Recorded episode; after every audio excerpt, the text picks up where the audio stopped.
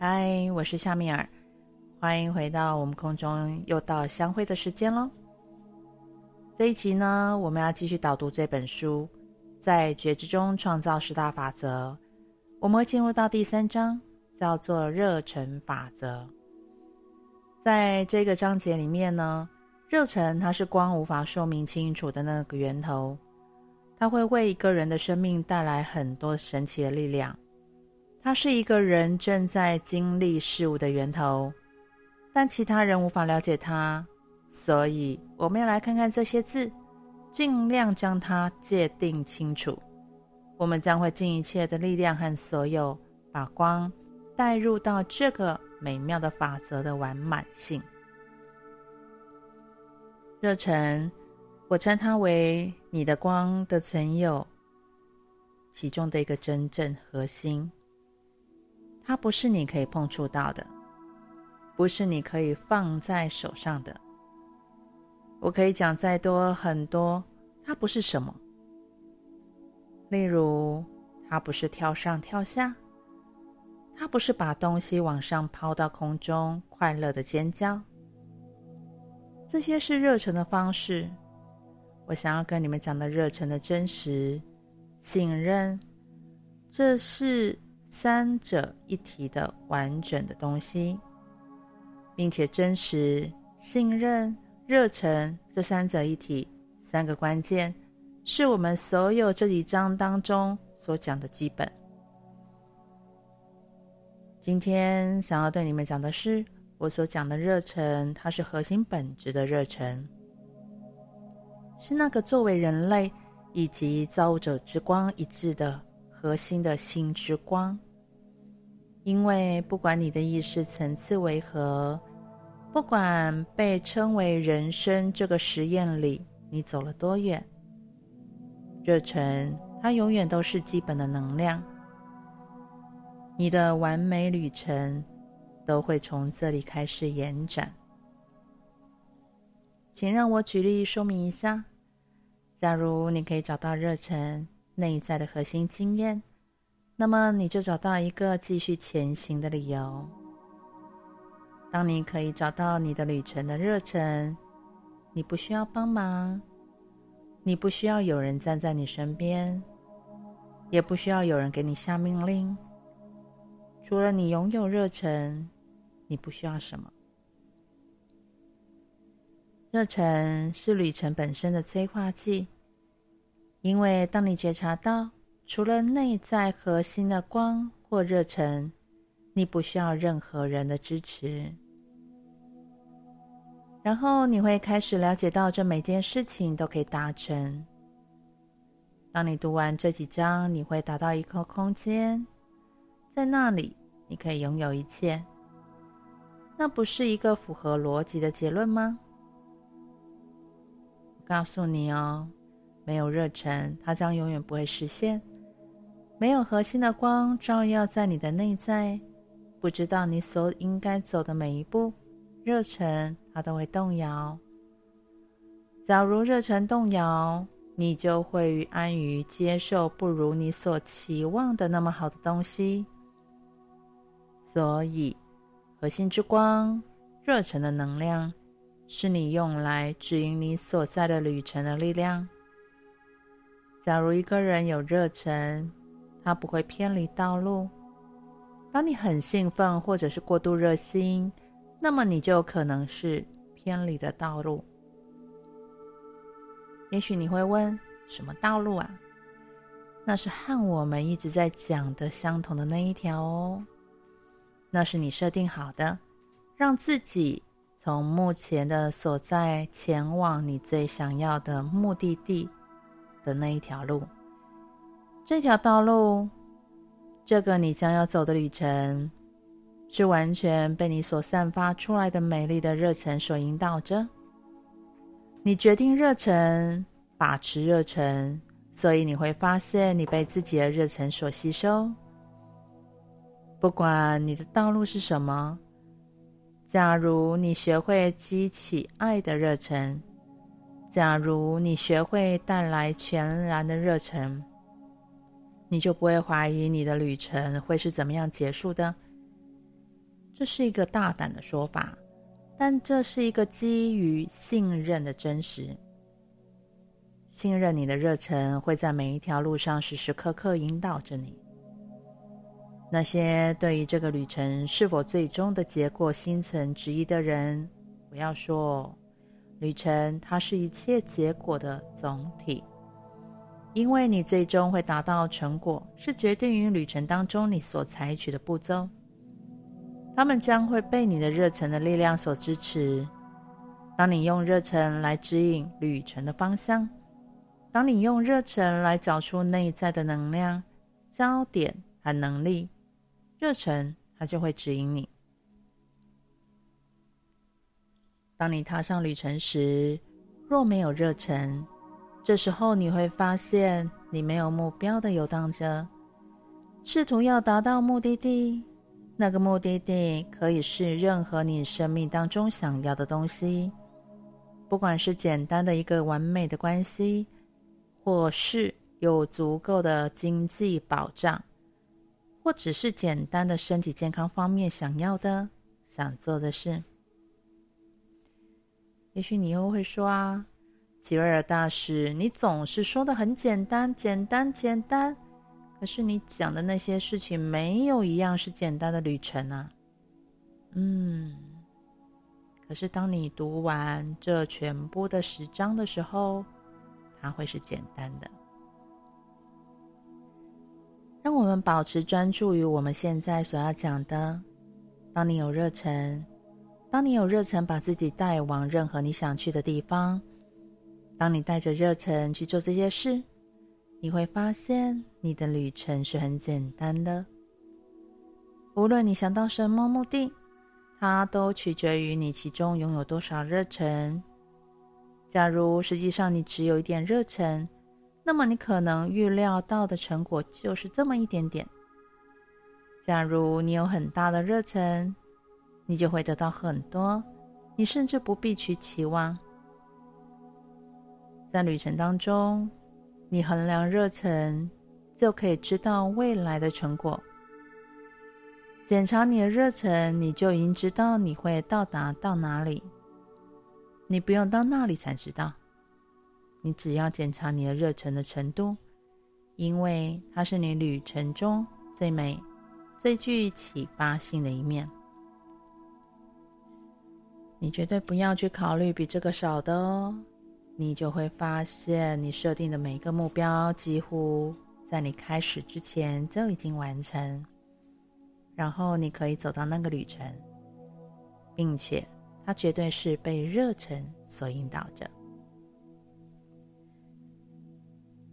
我们如何辨认出这些指标，并且把它们用在达到目的上呢？吉瑞尔大师的分享是：无论你是什么时候开始从事一个计划，假如你针对你的任何计划来使用这十大法则，当你做到热忱这个部分，你首先要在你的核心之光去了解，在实际的情况当中。这是不是你真的想要做的事？有时候你可能会说那是不可能的。有时候我们就是得做。我们被要求做的事情，不是每一件事情都是我们想做的。嗯，这都是你心里面的想法。那假如都是这样子的话，我会建议你不要去做。但是我有一个方法可以修正。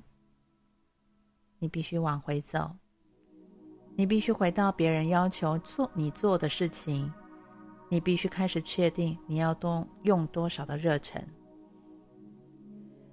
在一个计划里面，一个体悟的过程里，或一个旅程当中，有一个热忱的指标是：当你感觉，关键字是感觉哦。当你对自己所拥抱的东西感觉到有安全感的时候。当你开始了知，你已经有某种程度的觉知，而且你有信心可以维持在那个程度，那就是热忱。你看哦，信心是一种热忱。当你对什么事情有信心，你的热忱已经向外散发了。我要请你了解，很多时候热忱会以不同的方式来呈现。我要讲有一点负面的，假如在这个旅程当中有愤怒的能量，你必须意识到那也是一种热忱，只不过那不是一种正向的热忱，可是它是一种热忱哦。所以旅程当中可能会有问题。任何时候你有一点不够正向，你必须认知到你的旅程已经偏离了道路，你已经溜出了道路，肯定是在混乱当中。当你在做一个计划或者是一个过程当中，你对自己或者是他人感觉到愤怒，你就离开了那条会带你到真正想要的结果的路。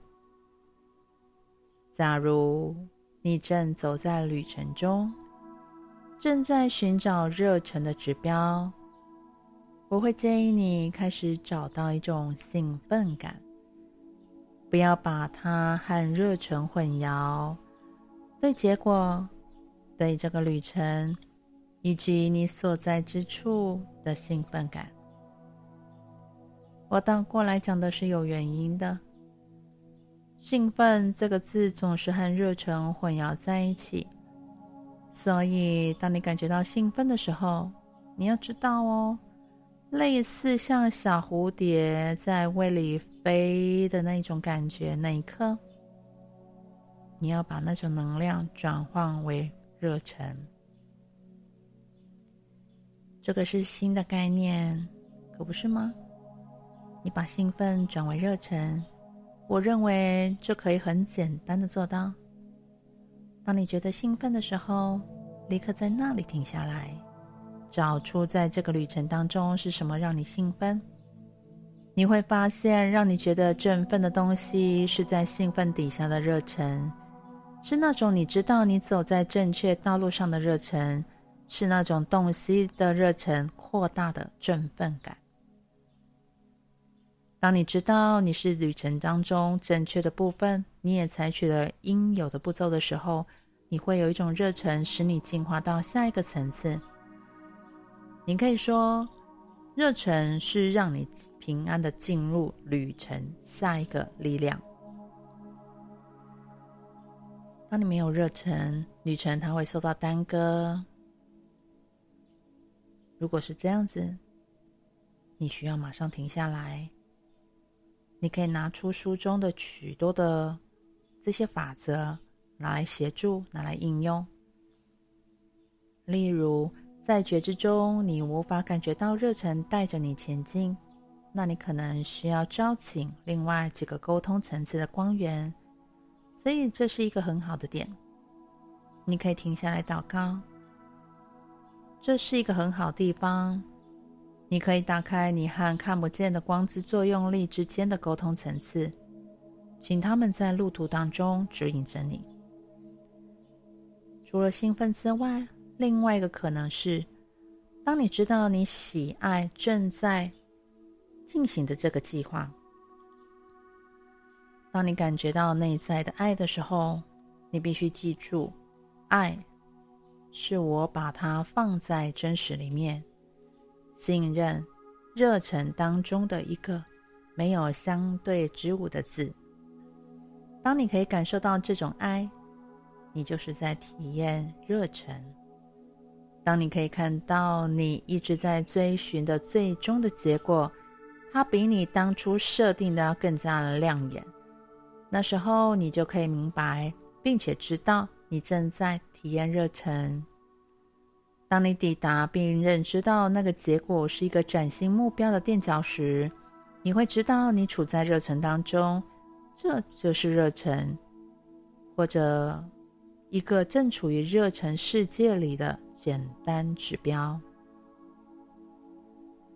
热忱是个焦点，我想这可能是很普遍的情形。让我们用人际关系来做例子吧。人类有许多努力，把所有的热忱，嗯，更多的时候是兴奋。不过，那我们就暂且说它是热忱吧。然后呢，你把这些热忱放到你和朋友的关系当中，期望他达到某一种程度的结果。当你得到你想要的，你是否从未怀疑过，我到底在想什么？我到底在做什么？现在是怎么样？而我不知道要拿它怎么办？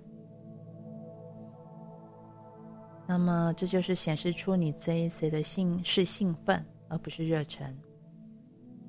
而兴奋会把你带到混乱的可能性。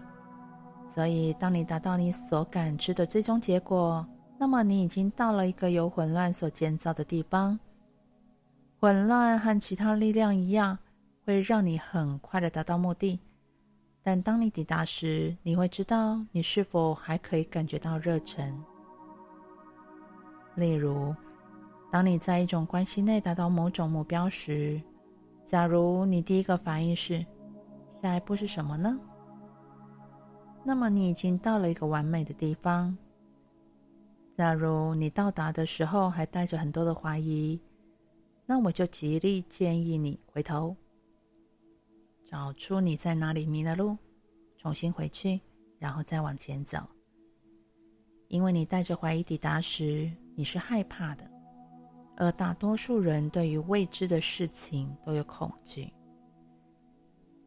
你有没有意识到，当你带着热忱走在旅程上，你无法知道结果；但是，假如你带着热忱，你是朝着目标在走。在那里，你是要经验那个旅程，而不是最后的结果。因为不管结果是什么，热忱它都一路支持着你。假如你还没有到达第一个结果，又从那一点想要勾勒出下一个目标，那么你就只能使用兴奋。你可以使用线性思考，可以计划做任何的事情。不过，你已经丧失了热忱。当你没有热忱，你不会了解到恐惧是不存在的。你必须有这个明晰。当你到达一个被热忱包围的目标时，你会意识到它不过就只是前往下个层次的垫脚石。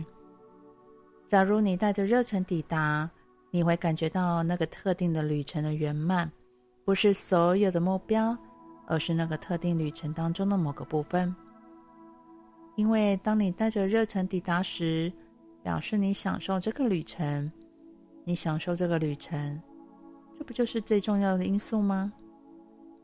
只要你享受旅程，无论结果如何，这都是最完美的部分。你要是害怕接下来不知道会发生什么事情，只是因为你没有聚焦在旅程当中的完满性。再举个例，当你设定一个金钱目标，比方说在某段时间内存到某个数字的钱，假如你在这个旅程当中带着热忱，那么时间或数目都不再是造成什么样的不同。会造成不同的是，在旅程当中，你对所做的事情都持有的热忱。你设定了最终的结果，然后慢慢的放下它。假如你是看着结果，你可能会感觉到很害怕。嗯，这是什么意思呢？举个例子来说，假设你设定在某个月要达到五千元这个目标，然后开始你的旅程。假如你是只是处在兴奋当中，第一个可能会生气的问：“诶，当我做了。”我一定要每个月都做吗？假如答案是是的，那我要多努力呢？这就产生了所有的恐惧。然而，假如你不允许恐惧发生，假如你把握爱的真实，并且使用热忱往五千元的目标走，你会了解到，在达到目标之后会发生什么事，而且不会产生任何的不同。因为达到目标之后，会在你的内在产生的热忱，去建立起另外一个新的目标。假设你到达目标了，五千元是超出你需要的，并且你曾经必须努力才能够达得到，那怎么办呢？为什么不重新设定目标？但是努力得到它时，你不需要担心。你唯一需要关心的是，你愿意放多少热忱在你的旅程当中，带着热忱，而不是兴奋，走在旅程上。请记住，兴奋是混乱，热忱是真心相信，是核心了解。你有能力去做任何事情，因为你是造物者的光。造物者一切万有的存在，简单的建立一个物质层面的人类经验的基本法则。假如你能够抱持着一个意念，并使用意愿、构想和言辞往那个方向走，不管你的想法是什么。你都可以如愿，在造物者的指挥之下呢，一切事情都不会违背这个法则。相信我，热忱会带你去想要的地方，而且在你抵达时不会害怕接下来会发生什么事情，因为你的焦点是想要抵达的热忱。作者问啦：我们往往在旅程的开始就有热忱。然后呢，逐渐削弱。但我们要如何保持热忱这个经验呢？吉瑞尔大师说：“这是多数人类应该问的问题。有多少本章的读者会记得，有时候这样子的时候，你的心中有一些情况，有一个目标，你充满了热忱要去完成它，但是走到半途之后。”有什么东西使你走到另外一个方向去了呢？那可能，那可能就是阻碍你尝试或达到你想要的目标的东西之一了。当你开始一个疗愈的旅程，你会说：“我的膝盖痛，我的旅程是要疗愈它，我愿愿意做任何的事情。一旦我疗疗愈了我，我就可以走路。”一旦我可以走路，我要这个，我可以做那个，并且我会带着某某人跟我一起去。看到了吗？这就是兴奋。假如你是在兴奋当中去设定这种能量，你就设定了混乱。当你使用热忱时，你会很镇定，你会很安心，这是指标。你很镇定，很安心，你没有七上八下。你只知道你要去哪里。一旦你用热忱设定了疗愈的目标，你会顺着路直直的往前。假如你慢下来或步履蹒跚，你一定要意识到你已经稍微偏离了路径，碰到了一些混乱。本质上，你到了一个你无法清楚辨识的地方，所以我就请你停下来喽。然后往回走，直到你能够感觉到想要疗愈、想要达到你的目标的那个热忱，然后你再继续往前走。不管什么时候，你的目标如果总是延宕，你必须愿意在当时当地停下来。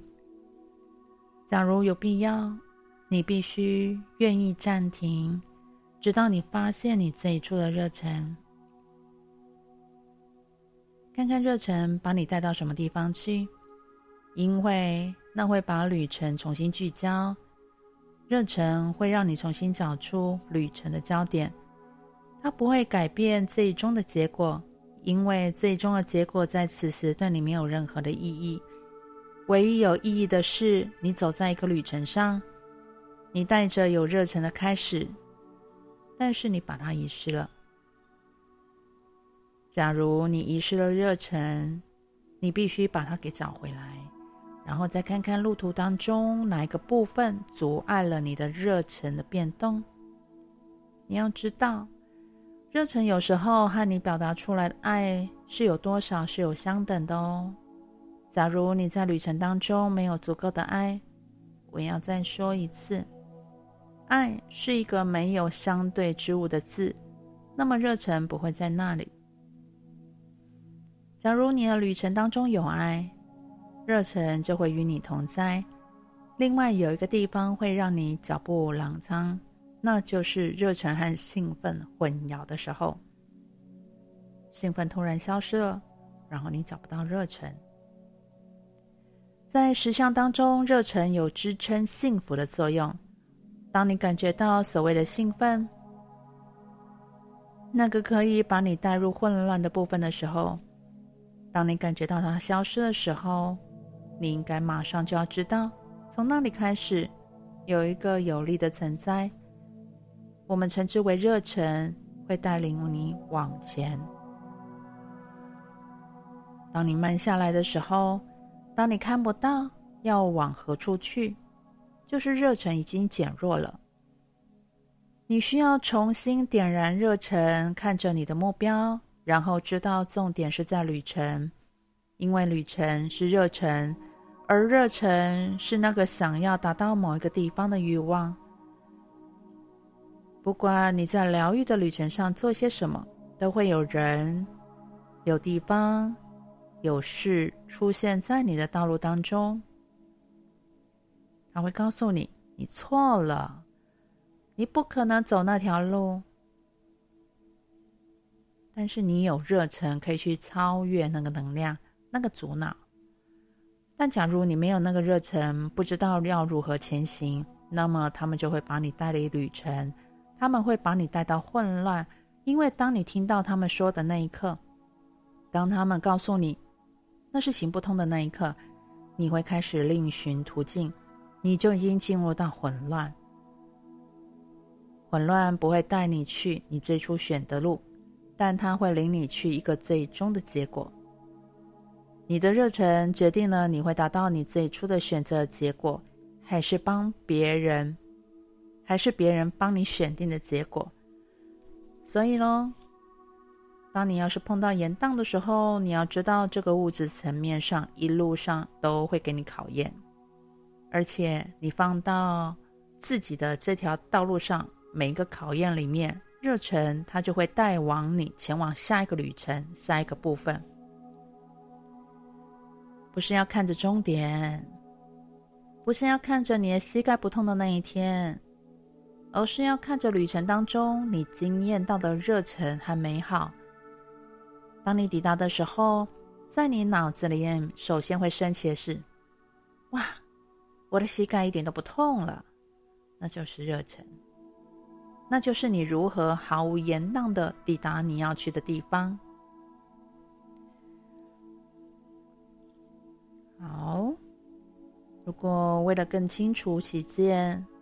吉瑞尔大师将会举两个比较极端的例子，那就是我们所熟悉熟知的希特勒，还有德雷莎修女。这两位呢，应该都是用热忱去抵达他们要的目的。但是，如何确信我们的热忱是用在有益的地方呢？吉瑞大师说：“第一。”这个年轻的希特勒，那股混乱的力量是一种没有以爱为出发点的力量，他是以自己的利益、自己的定位为中心，所有的事都和他个人的实相有关，所有他要的只是他的欲望的结果，身体上的、心理上的所有各方面。可是你再看另外一个极端的例子，那年轻美丽的德蕾莎修女。她的整个身体是服务人类的圣所，所以你看到两个不同层次的存在，在两个不同的实相。那些选择以本我为满足的目标，只有专注于自己实相的人，往往处于孤独的结果。当他们发觉的时候，已不再能够用热忱去驱动他们的力量，他们只能使用兴奋。而兴奋是混乱里唯一的主因。在混乱里，你会发现恐惧或者是威吓这样的东西，以及所有其他像希特勒这样的人可能会使用到的东西。他的整个实相都以他能够让人们离开中心到有多远就多远。而对于德蕾莎修女，她的整个实像都和她的中心有关。因此，她身边的人往往能够发觉到他们从未经历过的，是新的、可能的，是从来没有过处于中心的感觉。希特勒他所着眼的最后的结果，有着一种不稳定的实相。比方说，在他的世界里，只有一个性别，只有一个种族是比较优越的。对于其他人，那怎么办呢？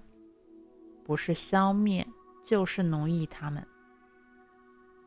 在那种情形之下，没有平等，而且爱在那个密室里完全不适用。你不可能说希特勒是爱人类的。因为他选择一个很特别的能量模组去统治世界，在德蕾莎修女的例子里，会有一种美，那是她帮助人们了解到光里大家合一、合为一体的美，所以她的热忱是一种爱的深刻的激励因素。两者相较之下，另外一种能量却是用溃散的恐惧力来达到目的。看着你所有的目标、关系、疗愈，任何可能的东西。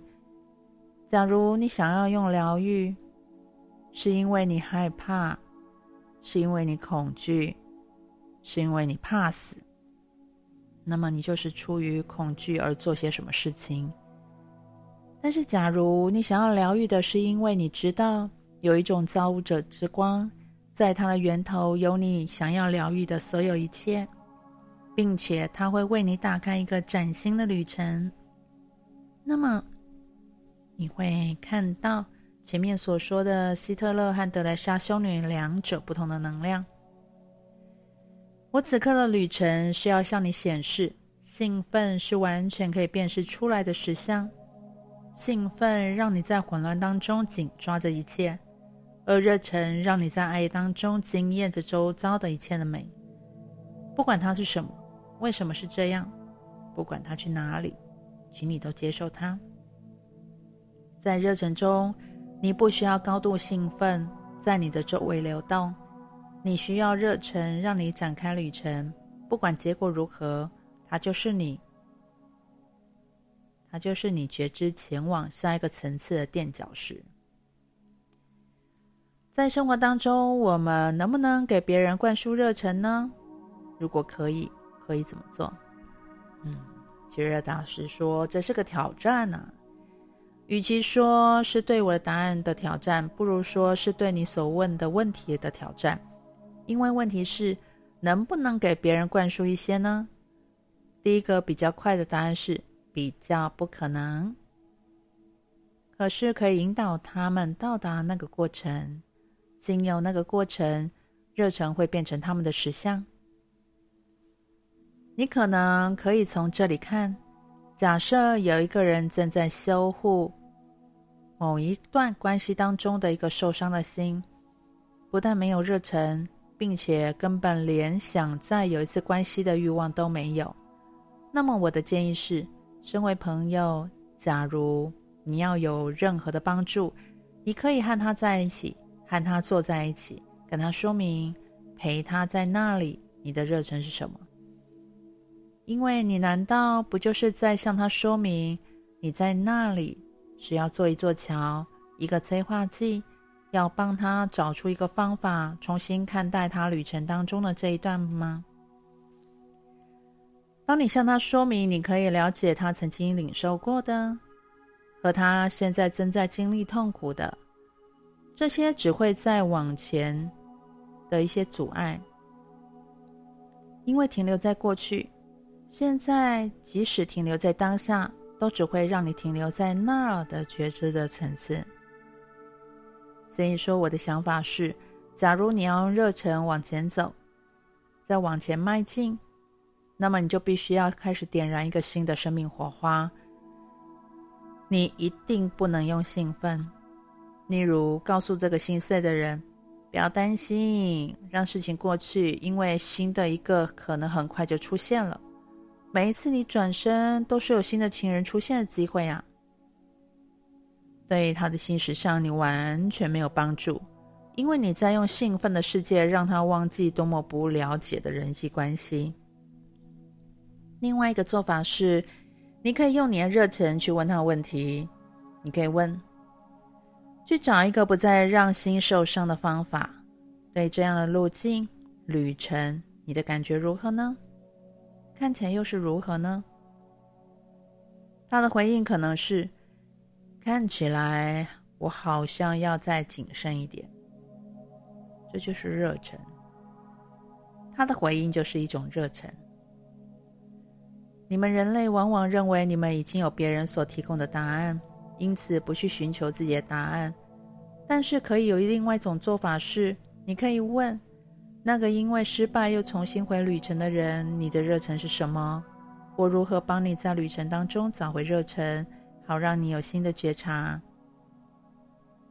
他会回答你，然后你在他的答案当中点燃热忱。假如他给你的是负面答案，就把它转成真相，把爱当成一层体验，爱他的一切，无论他发生任何事情，为什么他要那样子，或他将要何去何从，单是这样的认知会产生一种热忱，并且让你们两个都从一直束缚的你们，不让你们前往目的地当中去释放出来。这有没有极限呢？你可以把极限和你所放进的这个旅程当中的热忱，不是兴奋哦，画上去等号。一个破碎的心可以疗愈吗？绝对可以。一个在严重伤痛、令人要崩溃的实相当中受苦的人，能够用热忱找回生命当中新的路径吗？绝对可以。我会告诉你，答案是一个绝好的体验。叫做造物者，他只知道如何在爱当中去创造。只有人类的世界当中，才会尝试出找出对爱跟爱对立的事物。造物者绝对不会去创造这样的东西。假如你的热忱的程度和你对结果的想法是一样，你一定会找到带你去的那条路。假如你每次只是走一小步，那么至少还有可以看到热忱。一旦你处于热忱当中，你会发现一些你梦想不到的事情，你甚至不认为那是可能的。然后热忱会带你前往下一个旅程、下一个层次。不要给自己这样的想法，期待你可以放下破碎的心，然后马上有一个完美的关系。你的心会破碎，是因为在旅程当中有某些做法所导致的。有一件事情你一定要下定决心去做，那就是绝对不要回顾过去的旅程，你要把它当成是走到现在这个旅程的原因，而是你要带着你的热忱去看在现在的旅程，并认知你是不受局限的。假如你真的是想为别人服务，只要了解我刚刚告诉你的法则，因为只有当你了解热忱，你才能够帮助其他人在生命当中来使用它。因为热忱是对你造物，因为热忱是你对于造物者的爱和光核心的体验。你是造物者的行动，你是那个爱，没有任何东西可以阻挠它。你常常会听到真实、信任、热忱这三个关键，你可以作为生命基础的三者一体的这种伟大的特质和能量。到目前为止，我们针对这三者已经讲了很多。很多人都有看过三只脚的凳子，你坐在上面是非常的安全，除非有一只脚比其他两只短，使你往一边歪，你就看不到一个平稳。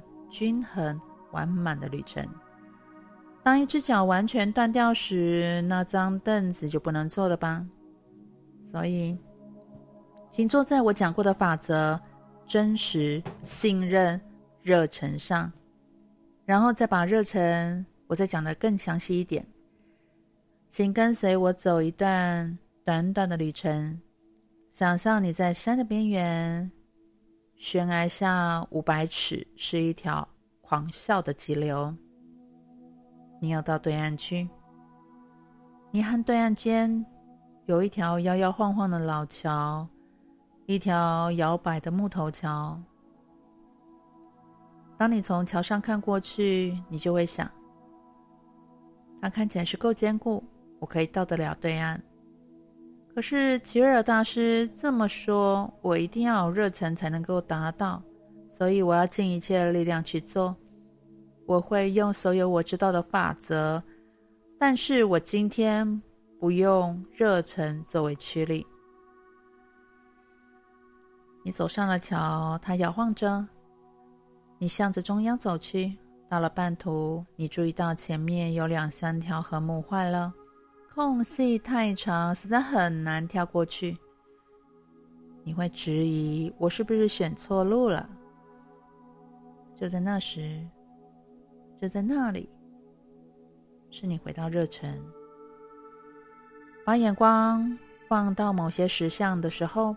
假如你现在花点时间往下看那些急流，假如你失去了热忱，假如你开始看到自己掉在半空当中，掉下去就死了，假如你做的这些事情，那么你就是没有用热忱去过桥。因为假如不是因为为了你的旅程，造物者不会带你走到那个地步。假如是你的旅程，造物者会透露真实。信任、热忱，在爱当中供应你过桥所需要的能量。当你回过头去看见那一些不见了积木，啊、呃，不见不见的横木，你会意识到，你不仅可以走过去，你也会带着那样的热忱过桥。剩下来的旅程再也不会有东西掉下来，或者是说有东西不见，让你停下来。你会走过这个地区到另外一座山，带着热忱。这个热忱是以了解到造物者绝对不会使你受到伤害作为驱力的。你是造物者的光，你是可以让这事发生的那个人。但是，是你内在的热忱让你走过你前面的桥。请不要忘记通往信任的那座桥。你会知道怎么样使你的努力可以成功，把持热忱，这个才是你要的旅程。最后，我们要来个小静心，花一点时间把眼睛闭上，让自己漫游进入简短的静心放松当中。调整你的呼吸，想象站在这个巨大的山崖的最底下。不管你的身体状况如何，想象自己已经准备好要爬山了。你穿着钉鞋，有合适的手套，有助手，有绳子等工具。现在你要登山了，我要请你想象，当你站在那一边看着山顶，突然你会开始浮起，仅仅离开地面一寸，然后开始往上。当你开始往上的时候，你看到山。从你眼前过去，突然间你会发现自己在山顶的雪峰上，你不感觉冷，只有美丽的阳光，在你呼吸过最干净、清爽的空气当中。当你在山顶安定下来的时候，在最顶上。你开始告诉自己，生命是一个多么神奇的旅程啊！你根本没有出力，你是如何到达山顶的呢？开始了解，是热忱把你从你所在之处抬举上去的，把你带到此刻你所在的地方。所以，当你开始感觉到对于成功的伟大的觉知，看看你的前面，看到一两一座两倍于现在你所站的山，不去想可怕的事情，想想那个美丽的造物主，为了让你成功的走完旅程而创造了它。听我的声音，跟着我想象，在下座山的山顶，是那个你毕生以来努力以赴的东西。不管是和一个完美的人的一份完美的关系，或者是你一直追求的钱财，只要知道它是在下座山的山顶，然后让自己意识到。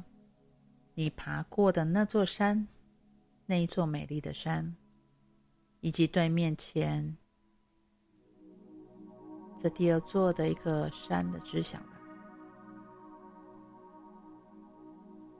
完全的放松，你开始看到你想要的东西，已经在你面前的山上。完全的放松。放松，放松。当你开始感受周围的能量，你是否了解，从一座山到达下一座的旅程就是那样呢？你愿意投入多少热忱，它会决定了旅程自身的美丽。不要没有热忱。没有热忱，根本别想要做任何的事情，因为你永远达不到你想要的目标，除非热忱，它是成为你的驱动力。今天的导读就到这里了，下一个章节我们进入到第四章，是讲明晰法则。我们下回见喽。欢迎脸书搜寻夏米尔国际催眠身心疗愈，有什么地方我可以为你服务的，欢迎随时联系我。感谢你今天的聆听。